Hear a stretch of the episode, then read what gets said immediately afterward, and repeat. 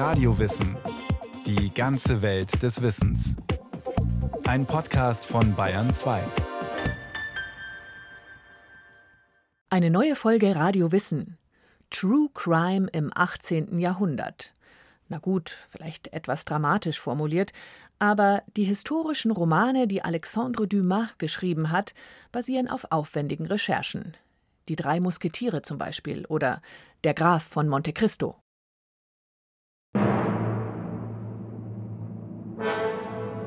Einer für alle, alle für einen. Die Männerfreundschaft der Musketiere beginnt mit einem Duell. Porthos war herangekommen und begrüßte Athos. Als er sich aber D'Artagnan zuwandte, machte er ein sehr verdutztes Gesicht. Ja, was heißt denn das? rief er. Das ist der Herr, mit dem ich mich schlage, sagte Athos. Aber ich schlage mich doch auch mit ihm. Ja, um eins, warf D'Artagnan ruhig ein. Und ich schlage mich ebenfalls mit diesem Herrn, erklärte Aramis, der in diesem Augenblick herankam. Gewiss, aber erst um zwei, versetzte D'Artagnan mit derselben Gelassenheit. Wer das Buch nicht gelesen hat, der kennt die Szene aus einer der vielen Verfilmungen der drei Musketiere. D'Artagnan ist erst einen Tag in Paris und schon hat er drei Verabredungen zum Duell. Um zwölf mit Athos, um eins mit Porthos, um zwei mit Aramis. Die genauen Gründe spielen keine Rolle. Es geht um die Ehre und darum, dass Edelmänner sich im 17. Jahrhundert nun einmal duellieren. Doch da sich die Garden des Kardinals Richelieu einmischen, die Gegner der Musketiere, schließt sich D'Artagnan kurz entschlossen den Musketieren an und sie erledigen die Männer des Kardinals gemeinsam. Die drei Musketiere sind ebenso wenig bloße Fantasie wie der Machtkampf zwischen Kardinal Richelieu und König Ludwig XIII. Das ist sehr schön zu sehen, zum Beispiel bei der Entstehung der drei Musketiere. Die gehen ja zurück auf einen Memoirenroman über den D'Artagnan von einem älteren Autor, ein Text, der heute unlesbar ist. Und das war eigentlich eine wichtige Quelle, um diese drei Musketiere-Stoff zu entwickeln. Und das wurde dann eben angereichert mit dem historischen Wissen. Es gibt auch ein paar historische Abhandlungen von Dumas. Das hat ihm natürlich dann die Möglichkeit gegeben, sehr souverän mit den historischen Ereignissen umzugehen, um die eben romanhaft zu gestalten. Ralf Junker-Jürgen, Professor für romanische Kulturwissenschaft an der Uni Regensburg, zeigt in seiner Biografie über Alexandre Dumas, wie Dumas an seine Romanstoffe gekommen ist. Dumas erfand wenig neu. Er war ein Kombinationskünstler, historische Fakten, tatsächliche oder fiktive Personen mit ihren Liebesgeschichten, Konflikten, Freund und Feindschaften, Memoiren. Daraus entwickelte er seine Plots und führte sie aus. Aus 50 Seiten Memoirenliteratur schuf er spannende Romane von mehreren tausend Seiten.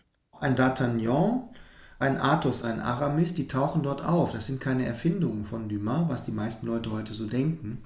Gerade weil die ja so komische Namen haben, klingen die so romanhaft. Das sind sie aber nicht. Die tauchen da tatsächlich auf. Und er nimmt also historische Personen, über die man aber so gut wie nichts weiß, und hat er dann sozusagen seine kreative Freiheit. Im 19. Jahrhundert verstärkte sich in Europa der Prozess der nationalen Selbstfindung. In dieser Zeit der Romantik ging der Blick zurück in die Geschichte.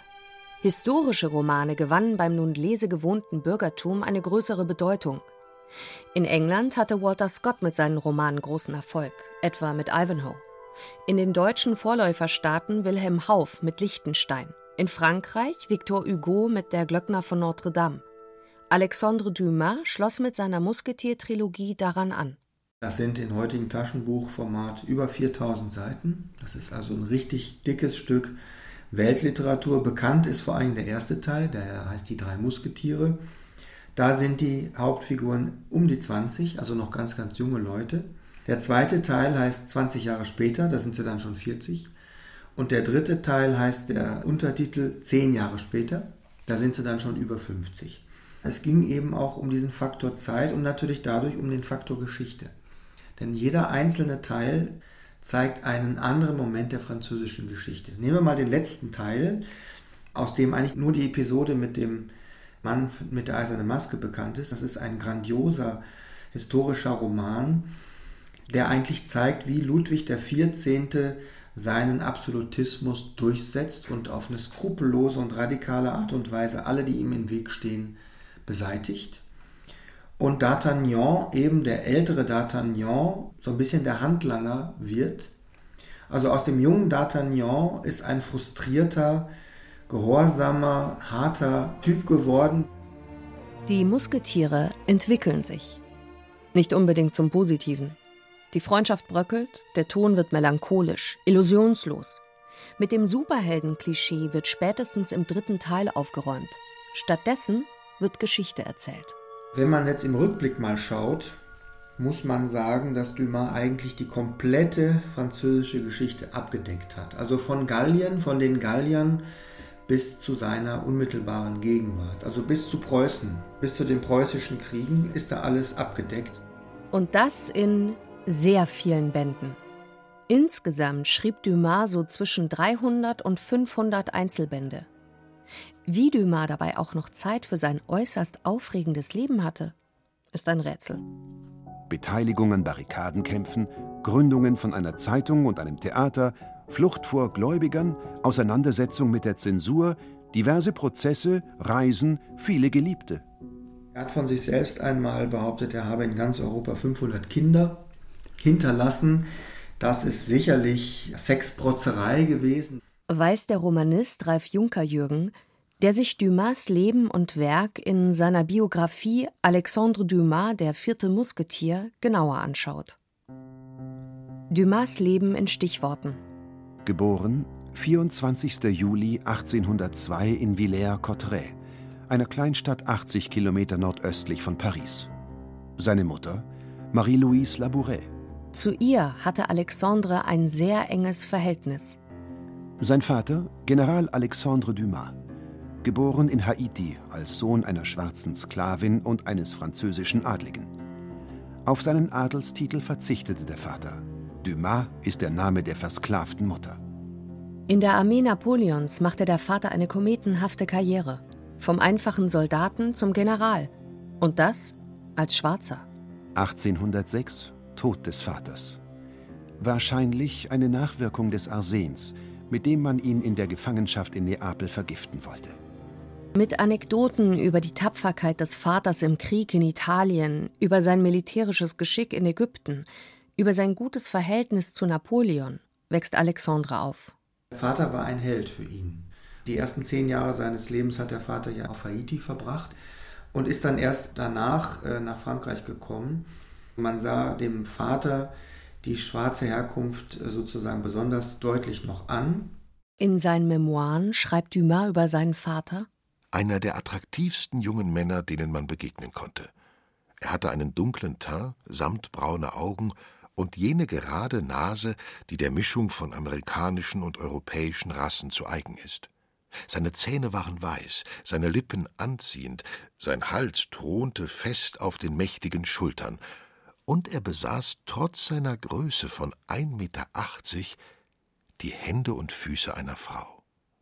Dumas schreibt hier bereits gegen die Stereotypen der Rassentheorien seiner Zeit an. Sie konstruieren, oft ausgehend vom Aussehen, einen Gegensatz zwischen Weißen und Schwarzen, zwischen wir und die anderen, und schreiben diesen anderen meistens negative Eigenschaften zu, um so Ausbeutung, Diskriminierung und Sklaverei zu rechtfertigen. Dumas selbst und auch sein Werk bleiben von rassistischen Zuschreibungen und Abwertungen nicht verschont. So schreibt ein Kritiker im Jahre 1845 Herkulische Ausmaße aller Körperteile, wulstige Lippen, Krauskopf, braunes Gesicht. Seine Herkunft zeigt sich mehr noch in seinem Charakter. Das schöne Geschlecht zögert nicht, zu einem Ätherflakon zu greifen, um einen gewissen verdächtigen Geruch zu neutralisieren. Neger. In einem seiner weniger bekannten Romane, er erschien 1843 und trägt den Titel Georges, setzt sich Dumas mit Rassismus und Sklaverei auseinander. Bei Dumas war ich erstaunt, als ich mitbekommen habe, dass er seine eigene Situation in einem Roman mit eingebaut hat, seine familiäre Situation und das zum Thema gemacht hat. Fand ich sehr ungewöhnlich, sehr überraschend. Peter Hillebrand hat diesen Roman kommentiert und in alter Übersetzung neu aufgelegt. Spannende an dem Roman ist, dass er seine erzählerischen Elemente von Verrat, Treue, Zusammenhalt einsetzt, um die Geschichte eines persönlichen Rachefeldzugs zu erzählen. Auch in Georges folgt Dumas seiner Methode, aus historischen Ereignissen und tatsächlich existierenden Personen kreativ etwas Neues zu kombinieren. Der Held, Georges, erinnert an Dumas Vater. Er wurde in der französischen Kolonie Mauritius geboren, also nicht auf Haiti wie Dumas Vater. Auch als Erbe eines Plantagenbesitzers, der reich wurde durch die Arbeit versklavter Afrikaner. Georges wird, wie Dumas Vater, in Frankreichs Armee ausgebildet und kehrt dann aber nach Mauritius zurück.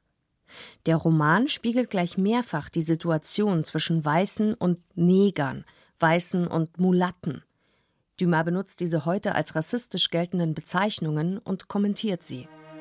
Das war unglaublich, ungeheuerlich, erbärmlich. Aber es war nun einmal so. Und täglich kamen in der Kolonie ähnliche Fälle vor. Der Mulatte war an Charakter, an Reichtum diesem Franzosen dreifach überlegen und beugte sich vor der Aristokratie der Farbe, da er sein Leben lang gewohnt war, die Weißen als höhere Wesen zu betrachten.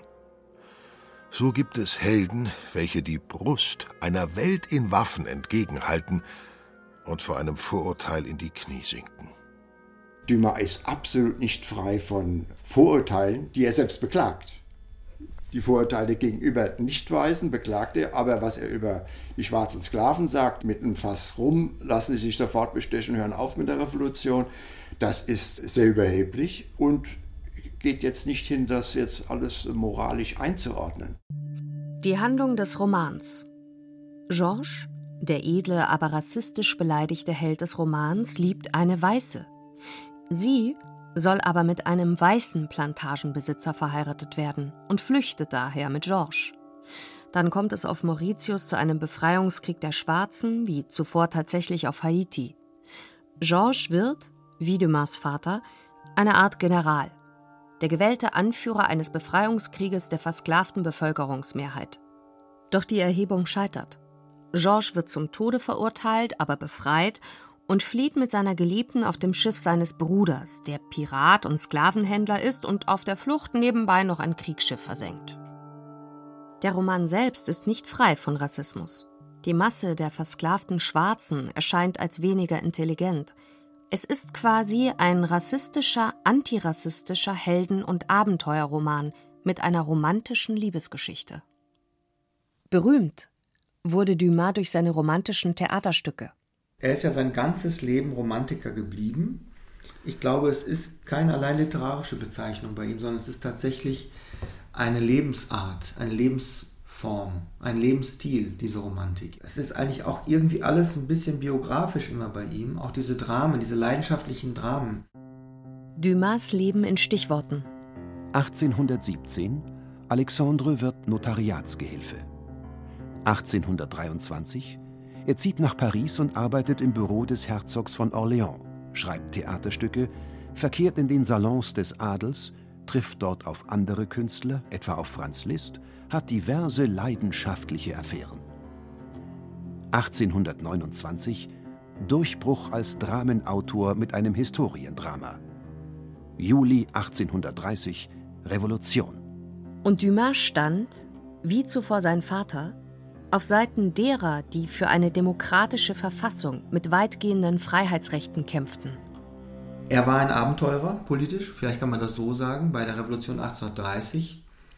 Das ist ein besonders spannendes äh, Kapitel seiner Biografie. Da ist er dann ja mit dem Gewehr, er war Jäger und hatte ein Gewehr, mit dem Gewehr auf die Straße gegangen und hat eine Truppe hinter sich geschart und dann sind die patrouilliert und haben versucht, sich in die Revolution einzubringen. Mai 1831 Premiere von Antonie. Nie hat man einen Erfolg gesehen, der so ausartete. Schreibt Dumas in seinen Memoiren.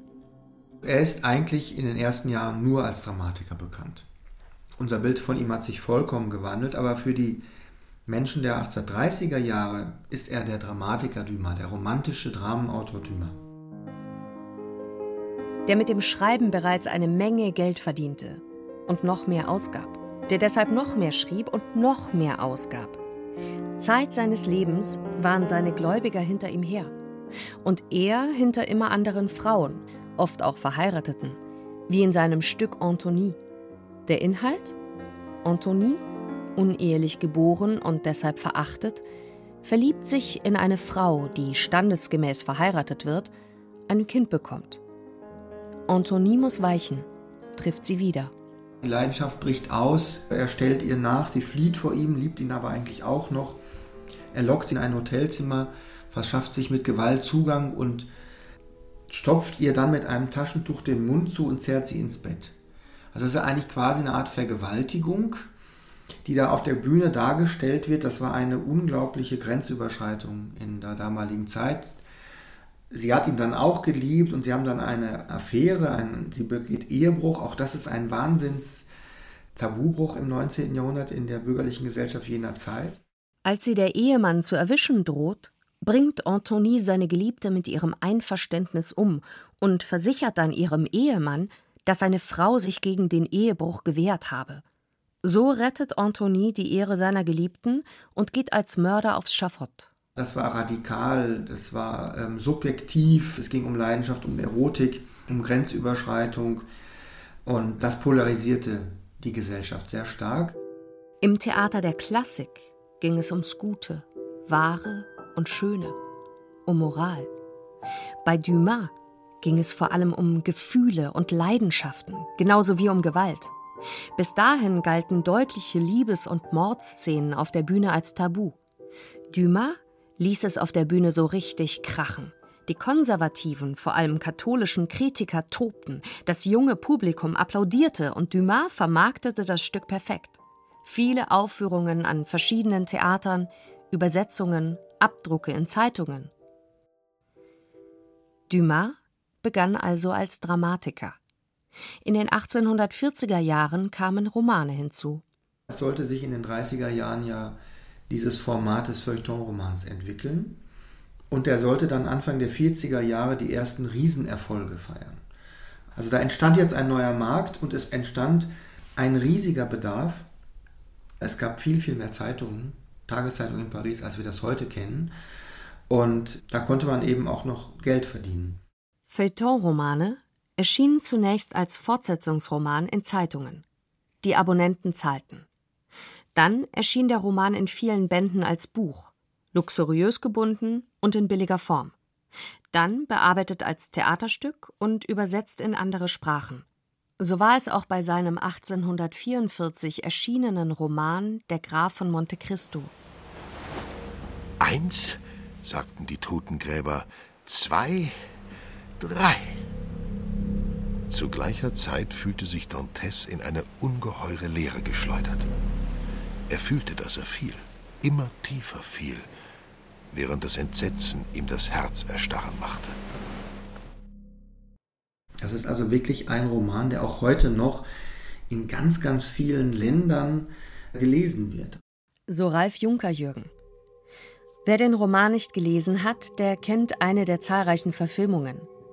Der jahrelang unschuldig eingekerkerte, edle und aufrichtige, frisch verliebte Dantes trifft im Kerker auf den Abt Faria, der ihm alle Bildung der Welt vermittelt, dazu viele Sprachen, der ihm von einem riesigen Schatz erzählt auf der Insel Monte Cristo.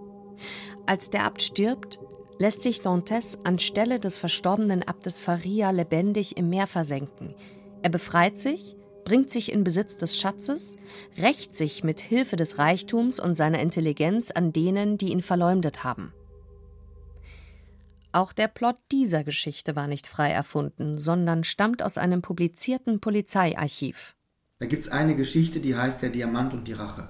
Da wird von einem armen Schuster erzählt, der sich in eine junge, hübsche Frau verliebt hat, die ihn auch heiraten will, dem dann ein Streich gespielt wird von Freunden oder falschen Freunden, besser gesagt. Aber durch, eine, durch unglückliche Umstände kommt er ins Gefängnis dadurch, lernt dort einen reichen Italiener kennen, der ihn als eine Art Ziehsohn annimmt und ihm das ganze Erbe, was er hat, überschreibt. Er ist plötzlich steinreich, kommt mit neuer Identität zurück nach Paris und rächt sich jetzt an denen. Aus einem knappen Bericht entsteht in kürzester Zeit ein 1500 Seiten Roman. Und wie fast alle Romane von Dumas, es sind sehr viele, meistens sehr umfangreiche, schreibt Dumas sie nicht ganz allein. Hinter allen Dramen und Romanen stehen auch andere Autoren, Rechercheure, also bezahlte Mitarbeiter. Der bekannteste war der mit Dumas befreundete Auguste Marquet. Wie haben die beiden jetzt eigentlich zusammengearbeitet? Dumas und Marquet lasen historische Abhandlungen, Memoiren, Kriminalberichte. Dieser Plot wurde grob festgelegt und dann wurde auch vor diesem Hintergrund wurden die einzelnen Kapitel genauer festgelegt. Und der Marquet hat daraufhin so eine Rohversion eines jeden Kapitels entworfen. Und Dumas hat die dann überarbeitet. So und so ähnlich entstanden Dutzende von Romanen. Cagliostro, Pauline, die korsischen Brüder, Karl VII., die Gräfin von Salisbury, die schwarze Tulpe, die Dame von Montsoreau, die Gräfin von Charny, Dumas gründete ein Theater, ließ sich ein Schlösschen bauen, veranstaltete riesige Feste mit 400 Personen, kandidierte für das Parlament, wurde wegen Schulden in Beugehaft genommen, hielt Vorträge, reiste bis in den Kaukasus, folgte Garibaldi bei der Eroberung Neapels. Er trank viel, aß viel und schrieb dann noch ein Kochbuch. Er wurde älter, seine Geliebten nicht. 5. Dezember 1870 Alexandre Dumas stirbt. Literaturwissenschaftler tun sich schwer, ihn als Schriftsteller von Weltliteratur ernst zu nehmen. Vielen gilt er als Fabrikschreiber, als Autor von minderwertiger, massenkompatibler Trivialliteratur. Und dann gab es lange Zeit einige, die seinen literarischen Rang aus rassistischen Gründen bezweifelten. Im Jahre 2002 erfuhren Alexandre Dumas und sein Werk eine späte Ehrung. Seine Knochen wurden ins Pariser Pantheon, die nationale Ruhmeshalle Frankreichs, überführt. Hier ruhen nun seine sterblichen Überreste neben literarischen Größen wie Victor Hugo und Émile Zola. Einer für alle, alle für einen.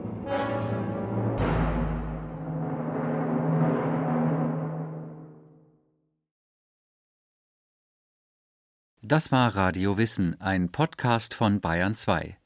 Autor dieser Folge Rolf Kanzen. Regie führte Christiane Klenz. Es sprachen Katrin von Steinburg, Stefan Wilkening und Peter Veit. Technik Clemens Kamp. Redaktion Nicole Ruchlack.